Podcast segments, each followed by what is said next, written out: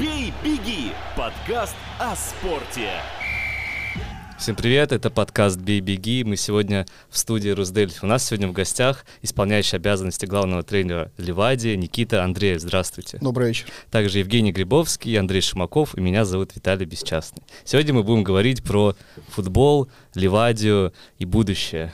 Да, ты знаешь, Виталий, я вот подумал, что мы с самого начала сезона все хотим пригласить главного тренера Ливади а, к себе в гости. В общем, тренеры менялись, менялись, менялись. И вот Никита Андреев у нас в гостях. Это очень здорово. Никит, как ощущения после сезона? Ну, сезон еще не закончился, еще одна игра. И, конечно, сейчас фокусируемся на последней игре, а какие-то выводы будем делать уже после последней игры. А так э, ощущения противоречивые. Начинали с одними чувствами сезон, заканчиваем с другими. Задачи не выполнены, но нужно идти дальше, ставить новые задачи и постараться решать их уже в следующем сезоне. Ну что, ваша карьера развивается поступательно? Ну, где-то, может, быстро. Вы очень... начинали этот год с помощником э, тренера второй команды. Ну, я был и в стафе Марка Савича помощником, и э, в молодежной команде в дубле у Ивана Стойковича. Поэтому я был и там, и там, что, конечно, очень сильно помогло мне. Так, а сейчас а, вы главный тренер. Ну, задачи не выполнены, потому что Ливадия заняла второе место в чемпионате и вылетела а, в первом этапе Еврокубков, что, наверное, планировалось совсем другое. Вы хотели наверняка занять первое место, как я понимаю, и выйти в Лигу конференции, скорее всего, или какие задачи были? Ну, задачи всегда максимальные, ставит э, руководство перед тренерским штабом, перед командой. Конечно, никто не скрывал до начала чемпионата, что главная задача выиграть чемпионат и задача попасть э, в Еврокубковую группу.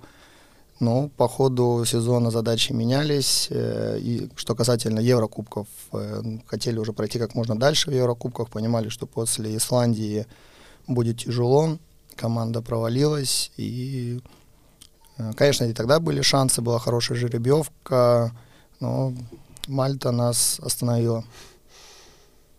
Ну, по идее, это не, не так страшно для Ливади второе место, но как бы понятно, что всегда охота стать чемпионами, но второе место даже тоже, тоже ей дает надежду на Еврокубки и ну, не так страшно и третье занять место, да, но... Да и вылететь ничего. Не, ну вылететь-то не вылетим, но, конечно, это, во-первых, для клуба это финансовые вопросы, что первое место и второе, и третье, это очень большая разница, плюс участие в Лиге чемпионов – и возможность сыграть больше европейских матчей, да, больше шансов пропасть в группу, как это сделала Флора. Поэтому задача, даже, наверное, первостепенная задача была выиграть чемпионат, нежели попасть э, в группу э, европейского турнира.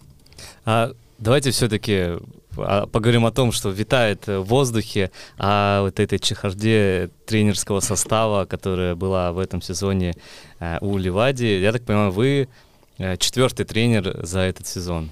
Ну, по факту так, да. Многовато. Многовато, многовато. даже, наверное, для четырех лет, но все-таки для одного сезона а, вообще страшно. Что произошло? Ну, как вы уже, наверное, знаете, результаты и иногда где-то клуб, наверное, подумал, что нужно встряхнуть команду, дать новый импульс, э, свежую кровь, и поэтому было решение поменять э, первый так сказать, э, штаб. Марко Савич, Вова Васильев, э, они приняли это решение сами, как бы клуб э, не увольнял их, не убирал, они посчитали нужным, что чтобы встряхнуть команду, пройти дальше там, в Еврокубках, нужен такой эмоциональный всплеск. И был назначен Иван Стойкович, который тоже был в штабе, в команде, он знал игроков хорошо, плюс у него, были какое, у него было свое видение, как команда должна играть, и я считаю, что он в чем-то он преуспел – но, конечно, результат это превыше всего. И клуб посчитал, что он не справился с этим, и расстались с ним тоже. А что дальше было? Ну, дальше пришел Максим Калиниченко, потом вот э, меня назначили. А, ну а вот тренером, как в такой обстановке работается? То есть, э, наверное, Иван понимал уже, что когда он принимал пост, что, может быть, он надолго не задержится, и потом уже вот как бы, ну, давление же, прессинг, нет? Ну, тренерская работа — это всегда давление, это всегда прессинг. Наверное, ни один тренер не может ощущать себя на 100% уверенным, э, потому что тренерская работа такая, что ты сегодня тренер, завтра ты можешь уйти, и ты должен быть готов, как многие тренера говорят, ты уже должен собрать чемодан и быть всегда на чеку. Поэтому, конечно, он понимал и прессинг, и давление, и амбиции президентов, клуба, руководства. Поэтому, я думаю, он был готов к этому.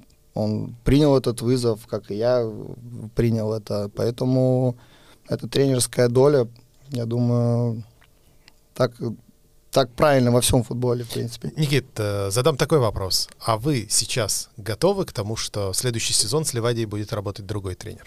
Конечно, готов. Мы это обсуждаем с руководством. Я понимаю, что мне может быть недостаточно опыта на данный момент, и клуб, э, как я говорил, ставит э, задачи стать чемпионом, хочет пригласить и ищет опытного тренера, который может при, принести что-то новое в клуб, философию, дать игрокам а, что-то новое и в первую очередь выполнить поставленные задачи. Ну, это тяжело наверняка, еще будучи футболистом, да, там год назад э, вы закончили карьеру в Легионе в 2021 году, а, и сейчас уже в 2022 возглавляете главную команду, там, одну из трех лучших команд э, страны. Ну, с одной стороны тяжело, с другой стороны легко. Э, за этот год э, тот опыт, который я получил от э, Марку, Ивана, Мита, был помощник, аналитик, методист, те знания, которые они дали. Ну, плюс я еще до тем, когда выиграл в Легионе, я тренировал в Инфонете детскую команду 2010 года. На протяжении года у меня была какая-то практика, я пробовал с детьми что-то, и мы с Марко хорошо общались э, постоянно, и какие-то он мне советы давал. Поэтому как бы этот год, который я провел с этими специалистами, это как, не знаю, год за три в плане знаний, обучения футбольного. Mm-hmm. И поэтому мне не так сложно было сейчас на два месяца возглавить э, команду и довести чемпионат до конца. А Никит, э, э, прошу прощения, Виталий. А, Никит, э, а вот э, каково футболистам что их начинает тренировать, э, ну, по сути дела, их вчерашний сокомандник. То есть он вот э, на совсем сейчас другой ступени, к нему нужно относиться иначе. В российских командах, например, даже к тренеру по имени-отчеству обращаются, да, ну, в Эстонии, наверное, это не принято, э, но все-таки вот каково это? Ну, я думаю, для ребят было не так э, сложно, потому что я уже был в, этой, в этом стафе, я помогал ребятам, я какие-то тренировки, какими-то тренировками я руководил, какими-то отдельными упражнениями, что Марко выстроил так процесс, что он, э, он был главный тренер, но он давал э, мне и другим помощникам э, быть на первых ролях на тренировках, поэтому общение с футболистами у нас хорошее, и когда уже я стал там, исполняющим обязанности, моя задача была э, просто готовить футболистов профессионально, помочь им э, готовиться к играм, э, организовать на поле тренировочный процесс. Э, поэтому не было никаких проблем. Мы хорошо коммуницировали с ребятами до сих пор, поэтому я думаю, им, может быть, тоже в какой-то момент стало легче.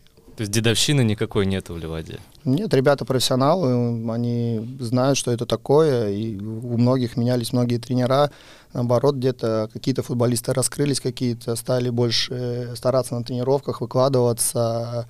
Всегда, когда приходит новый тренер, э, неважно, там, молодой или бывший сокомандник или еще кто-то, они, в первую очередь, хотят показать себя, хотят играть, заслужить место в составе.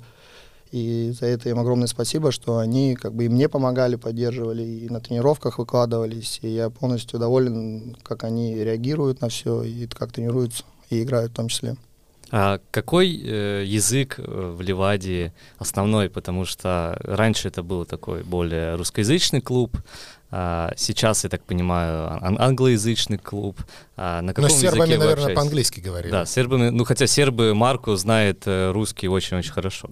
Ну, в основном, да, это английский, потому что в команде много легионеров, и общий язык это английский, и все тренировки на английском языке, и, наверное, да, мне, может быть, проще разговаривать на английском. Чем так, на эстонском. Да, я могу вещи понимать на эстонском, но мне тяжело какие-то тактические вещи объяснять им на э, эстонском языке. Есть ребята русские, с кем проще, это понятно.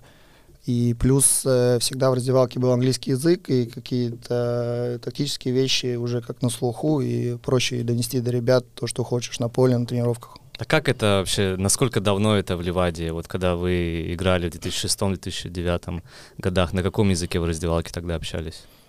Ну, до этого, конечно, 2006-2009 был там э, Тарма Рютли, Игорь Принц, тренера, и это был как и русский, и эстонский язык э, общения. Потом, когда пришел Рогич с 2017 года, это на английском языке, понятно, что Рогич то есть это от, от тренера скорее зависит, э, Конечно, чем от это- футболистов? Конечно, это зависит от тренера, на каком придет, не знаю, там, итальянец, э, француз, испанец. Конечно, он будет на родном языке, но чтобы донести до футболистов, наверное, английский это универсальный язык, общий такой, поэтому, чтобы все понимали, что хочет тренер, нужно выбрать какой-то один. Ну, просто, Либо, как, как я понимаю, как-то- как делается во многих странах. в Испании, например, или в Италии в раздевалке говорят на итальянском или на испанском, там нету такого интернационального английского. Вы же в Испании играли, Да, как у вас как, было? как там было? Что игроки там даже учат язык, по-моему, специально. Ну, там только испанский, это понятное дело. И, наверное, там потому что команда такая более-менее испанская была, там мало легионеров было.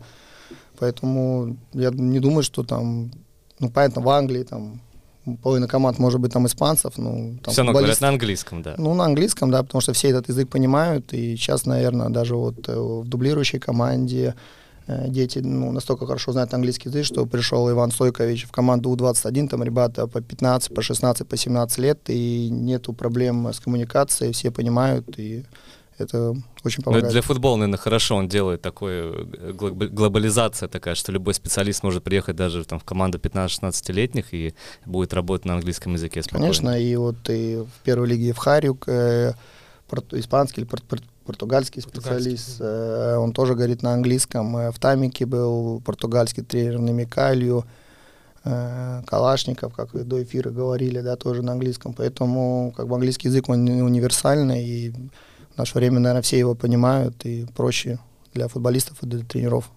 А вам как вот в ваши испанские времена было? То есть ваш тренер же наверняка в Альмерии, особенно в Альмерии Б, говорил по-испански. Вам каково это было? Вам кто-то переводил, кто-то помогал? Как это Нет. происходило? Ну, Там все говорили на испанском, потому что не было легионеров, и мне приходилось э, с нуля понимать это все. Но футбольный язык, он довольно-таки простой, если ты еще понимаешь э, азы футбола, как играть в футбол, то, наверное, с полуслова понимаешь, и постепенно ты учишь там какие-то э, определенные вещи, лево, право, вперед, назад, э, термины футбольные, и через общение уже Ну, удалось выучить до какого-то уровня? До какого-то удалось, да, как бы, когда я был там, конечно, любой язык, он забывается быстро, если ты его не практикуешь, но на тот момент, когда я был в Испании, я все понимал, и не было проблем и в быту, и на тренировках, и последний раз, когда я был в Испании, нужно было там мне месяц, чтобы все вспомнить, и постоянное общение на испанском языке, конечно, испанский не такой тяжелый, конечно, язык,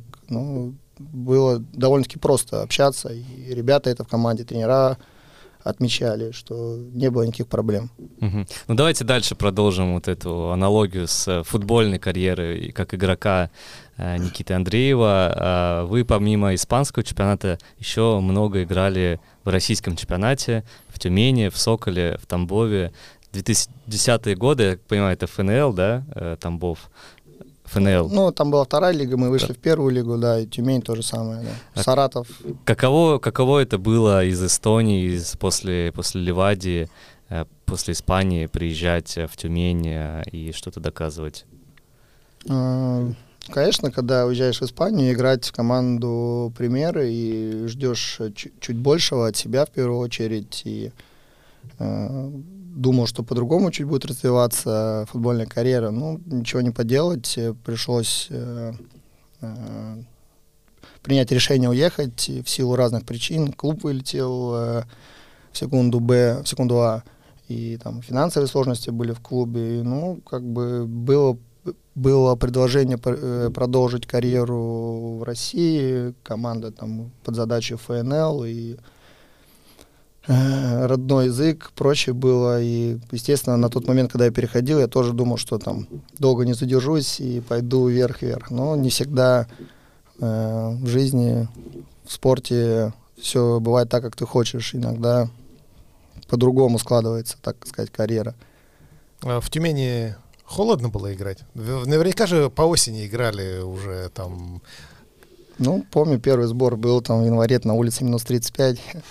Бегали, бегали по лесу. Ну, а так, конечно, там чемпионаты начинались позже, в апреле месяце, когда более-менее была погода уже теплая, и заканчивали довольно-таки рано.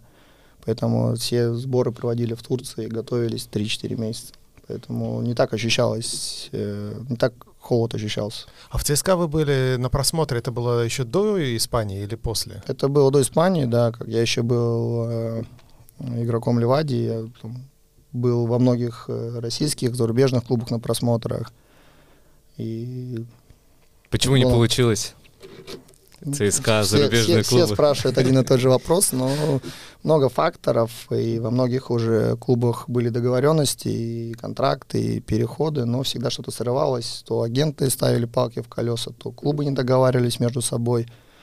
Э, В каких-то, наверное, моментах я был недостаточно хорош, и поэтому всегда ну, что-то шло не так, так сказать. То травмы, когда уже все было договорено, клубы договорились, э, с игроком договорились, и травма там тяжелая выбивает тебя там на полгода и переносится, и вот так вот э, так, всякие, всякого рода причины были, да. В этом плане, наверное, в Где-то России не совсем спортивные. н- не спортивные причины. да. Но в А- то, же, в то же время успел поиграть за сборную России молодежную при этом, находясь в России, играя в России. А что это за сборная Нет, была я, в то время? я тогда был игроком Ливадии в тот момент. М. И... ну, это было, мы играли на чемпионате Европы до 19 лет. И, То есть парня из Эстонии взяли в сборную России? Ну, тогда как бы это было нормально. Нет, И- в том, в том плане, что у чемпионата России-то посильнее эстонского. И в этом плане, что не, не нашли в России футболистов. Да нет, в России были хорошие футболисты, но Ливадия тогда очень хорошо выступал. Мы хорошо выступали в Еврокубках и проходили там по два, по три раунда каждый год. И э, там агенты заметили, сказали, обратите внимание на вот парня, он с российским паспортом, э, но живет в Эстонии, и мы можем привлечь его за сборную. Я там съездил на такой просмотровый сбор, тренеру понравился, и, в принципе, потом участвовал во всех отборочных матчах и финальной части чемпионата Европы. А что за сборная была? С кем играли?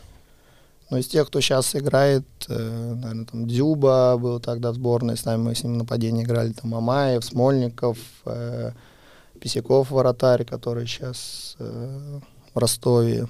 Ну, довольно-таки много футболистов, которые играют на То хорошем есть вы уровне. с Дзюбой в связке были? Да. 4-4-2, и вы два нападающих. Именно. Ничего себе. В голосе Виталия почувствовалась зависть. Ну, Дзюба сейчас такой э, ну, очень известный футболист. э, Несколько раз он лучшим футболистом чемпионата России. Но слушайте, теперь, Назывался. теперь Дзюба без клуба, а Никита главный тренер. э, Может быть, позовем Дзюбу, Вице-чемпионов да. Эстонии. Он хотел за рубежом играть, чем не за рубеж. Почему нет? А не жалели никогда, что в итоге тем, что играли за молодежку российскую, никогда бы не смогли играть за сборную Эстонии? Нет, такого выбора не было. Я вообще, в принципе, ни о чем не жалею, как моя карьера складывалась. Играл там, не попал в ту команду, всегда как бы шел вперед. И э, нет такого чувства разочарования, что там не играл за сборную. Конечно, я родился в этой стране, и, наверное, не было приглашений тоже. Как бы такие были специфические отношения всегда, когда мы играли там с, На- с Нарвой, всегда боролись там с сталинскими командами, и у нас такое соперничество всегда было. Поэтому э, имея российское гражданство, как-то и молодежная сборная позвала. И, конечно, всегда, я говорю, были ожидания, что попасть в главную сборную, играть на хорошем уровне, но этому не суждено было сбыться. Ну, то есть э, я правильно вас понял, что вам э, никогда там Айвар Похлок или кто-то еще из э, э, э, Союза, Союза. да, футбольного союза не предлагал Никита, давай попробуем сделать эстонский паспорт и пойдешь в сборную Эстонии. Нет, такого не было предложения. Но многим футболистам так не предлагают. Но это, И- наверное, должно от футболиста исходить желание в первую очередь. И, ну, конечно, это все обоюдно должно быть.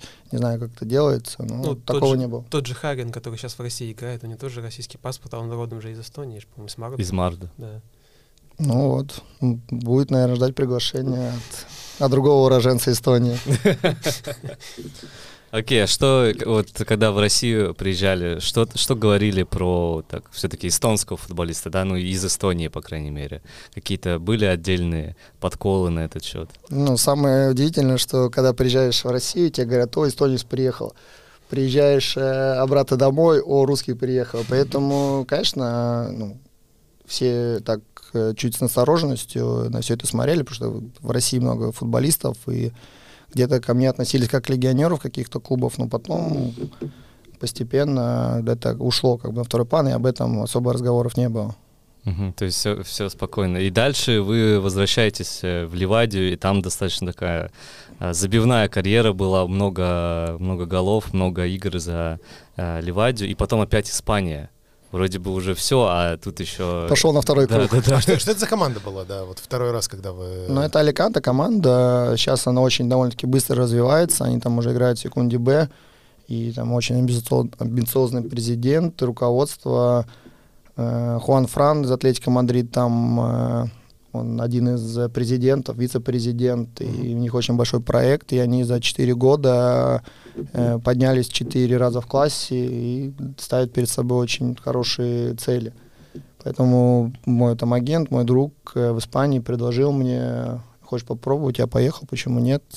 Очень теплый регион, Аликанте, солнце, но потом... Море, пляж. Да, потом случилась э, корона, и опять не суждено было сбыться каким-то планом. Поэтому так вот в жизни бывает. На да. протяжении карьеры, да, много таких каких-то препятствий, не спортивных. Ну вот никто не думал, да, подписал контракт с Аликанте на два года, думал, сейчас э, перезапустим, поедем э, поиграть в хорошем чемпионате, пусть и третья лига, но профессиональная команда, профессиональный подход – и спустя полгода корона, и, естественно, многие клубы в Испании очень большие убытки понесли и пошли на сокращение, как и во всем мире. Поэтому невыгодно, конечно, держать легионеров э, в Испании. И, и дальше, это... дальше был легион, из Испании в легион.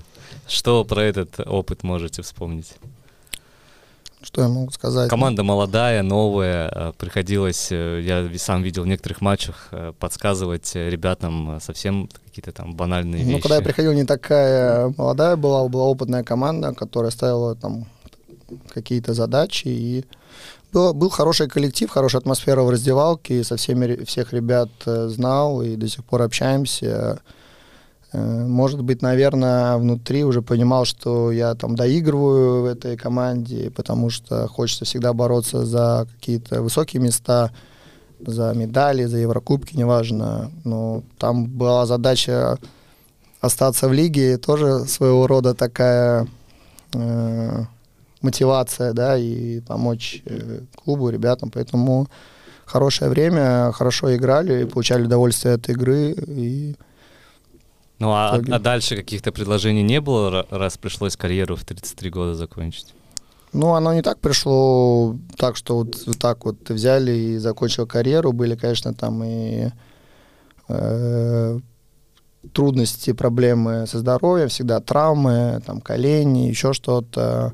Плюс в Легионе недостаточно было недостаточный уровень медицины, реабилитации. Конечно, все приходилось делать самому, лечиться. И наверное, этот момент бы пришел бы рано или поздно. Конечно, я мог бы еще играть и год, и два, там, но, как я сказал, что мы с Марко хорошо общались, и он мне сделал такое предложение, потом мне позвонил президент клуба Виктор Левада, э, мы с ним поговорили, и, конечно, для меня это было очень хорошее, хорошее предложение, и я решил не затягивать с ним, не еще не, не доигрывать год, два, три, неважно сколько, а начать сразу тренерскую карьеру, плюс э, такой опыт, шанс э, сразу с хорошими специалистами, которые мне помогали.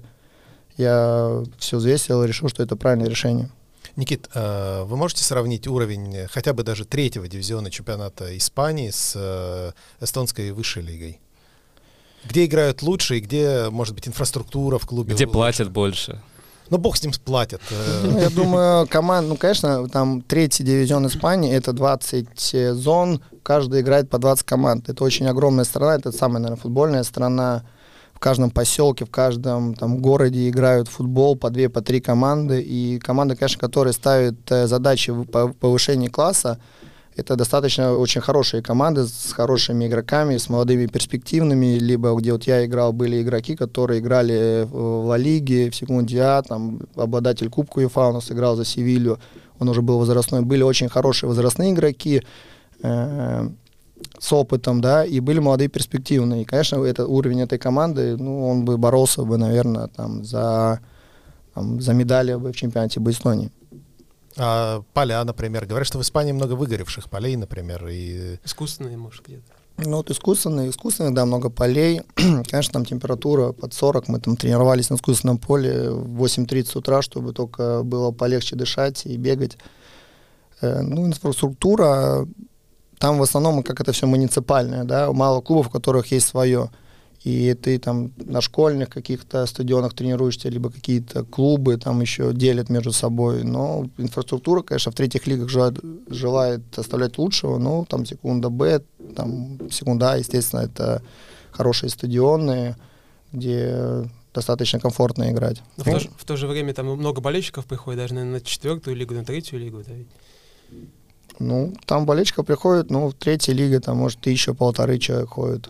В зависимости от клуба. Есть клубы, которые играют в третьем дивизионе, но они с историей клуба, и там город любит эти клубы, и они приходят, там, там культура боления очень такая высокая, и очень приятно, когда там приходят дедушки. Конечно, там дедушки все эксперты в футболе, они все знают, и очень приятно смотреть, они приходят, кричат, э, там семечки щелкают, э, и каждое утро очень приятно, это сейчас интернет, новости, а вот в Испании это культура, они приходят в кафе, там свежие газеты, кофе, там, или кто-то там, дедушка, бокальчик э, пива, вот они сидят, обсуждают последние новости футбольные, и как дискуссия постоянная в каждом э, баре, это очень, да, это очень приятно, и ты чувствуешь себя в э, футбольной среде, за полем, на поле, и это очень приятно. Узнавали вас там? Советы на улице давали?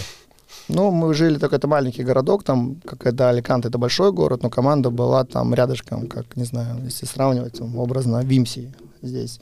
Но это все к одному относилось, и там, где мы базировались, конечно, там на улицах иногда узнавали и подходили, спрашивали. Где зарабатывают все-таки больше?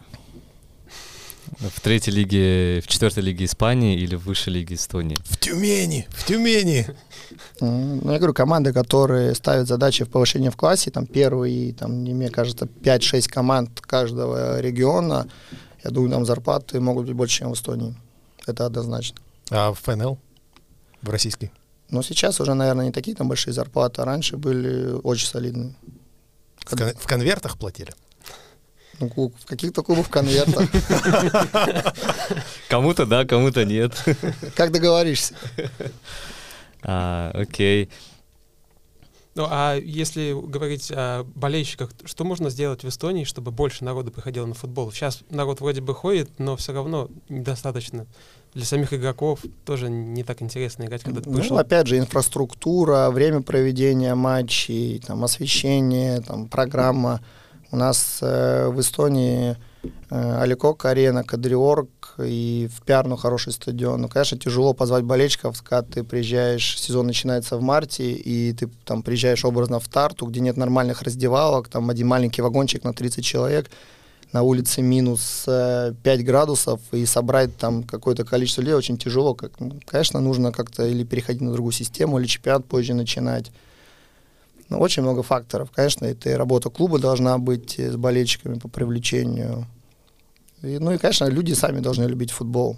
Плюс, чтобы детские, дети были э, вовлечены в это. Если брать в Испанию, конечно, там каждый мальчик хочет играть э, в футбол, он хочет попасть в Барселону, в Реал Мадрид, но у нас же, я и молодых ребят тренировал в Инфонете, там детям по 10 лет, у нас нет этой культуры, у нас нет, у нас нет ребенок приходит на тренировку, он приходит и говорит, я говорю, а что ты, ну, ты хочешь вообще на тренировку? Да не, меня мама заставила, как бы.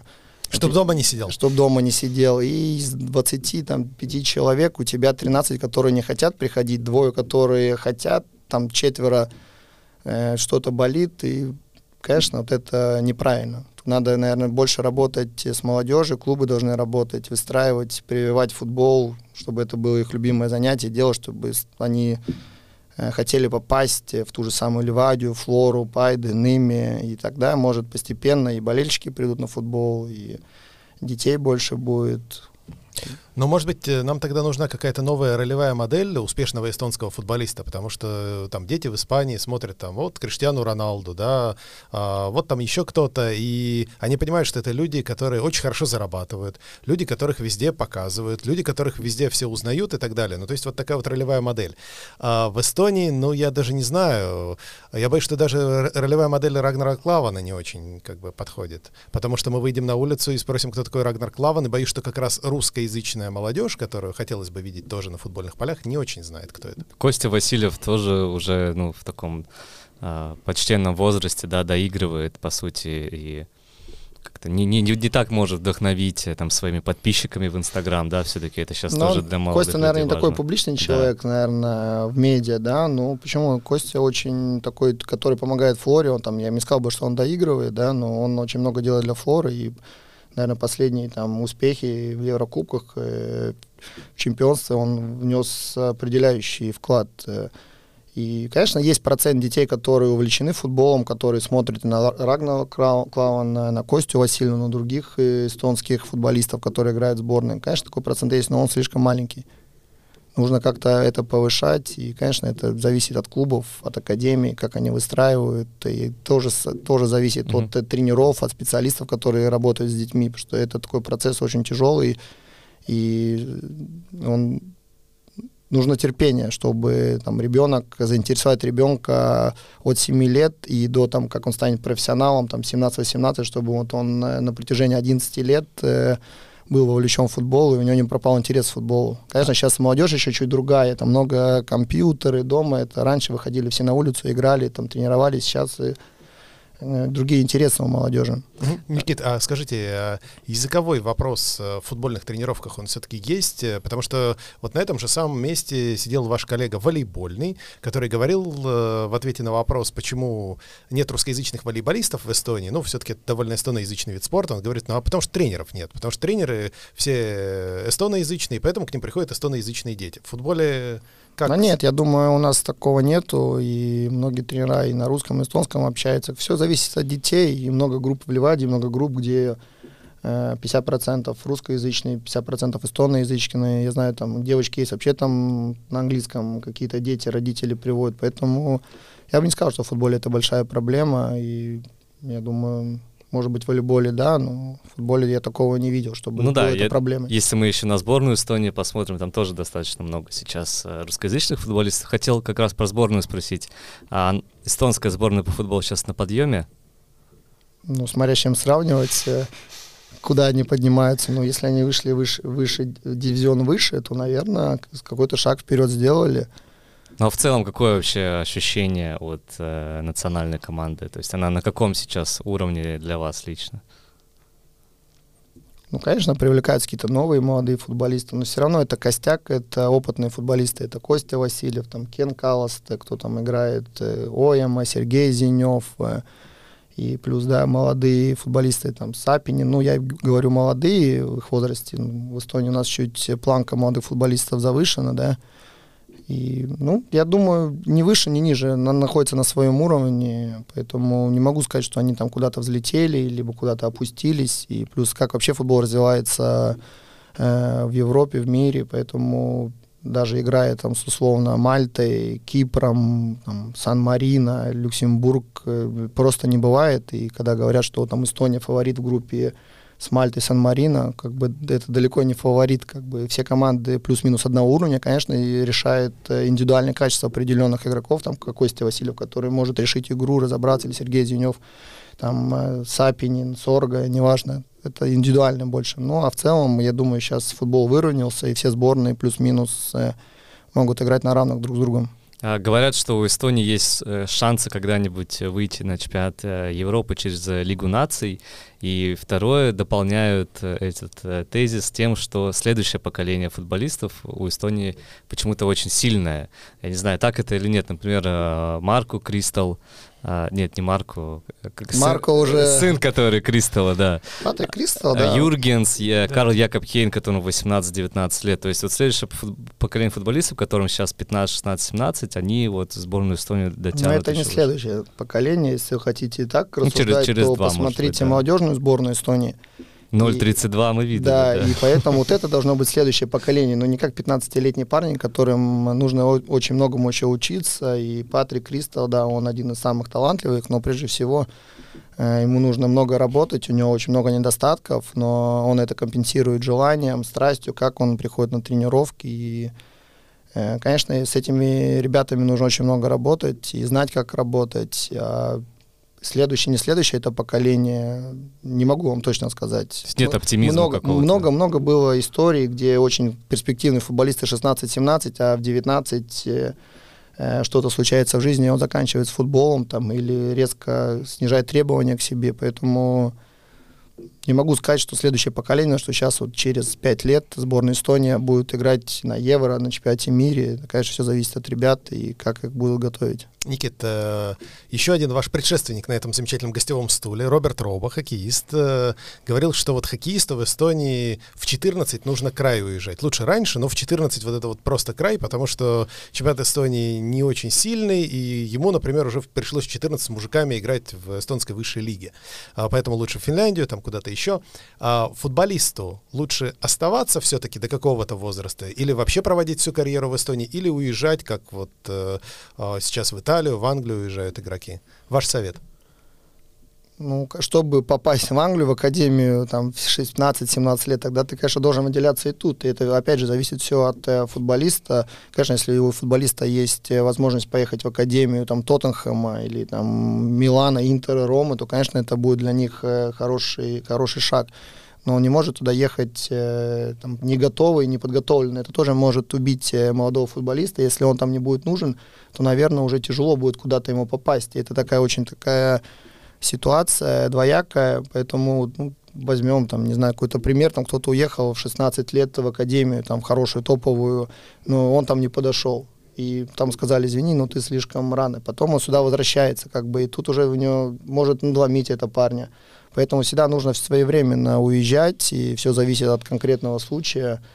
И нужно быть очень аккуратно э, с этим. И есть и хорошие примеры, есть и плохие примеры. Так, можно сколько вот общались там, сер- с сербскими э, тренерами, ну, там академии, Цервена Звезды, э, Партизана, там футболисты стоят по 5, по 7, по 10 миллионов, молодые, по 18 лет, но, говорят, не факт, что они заиграют, они попадают в какой-то клуб, какие-то соблазны, что-то еще.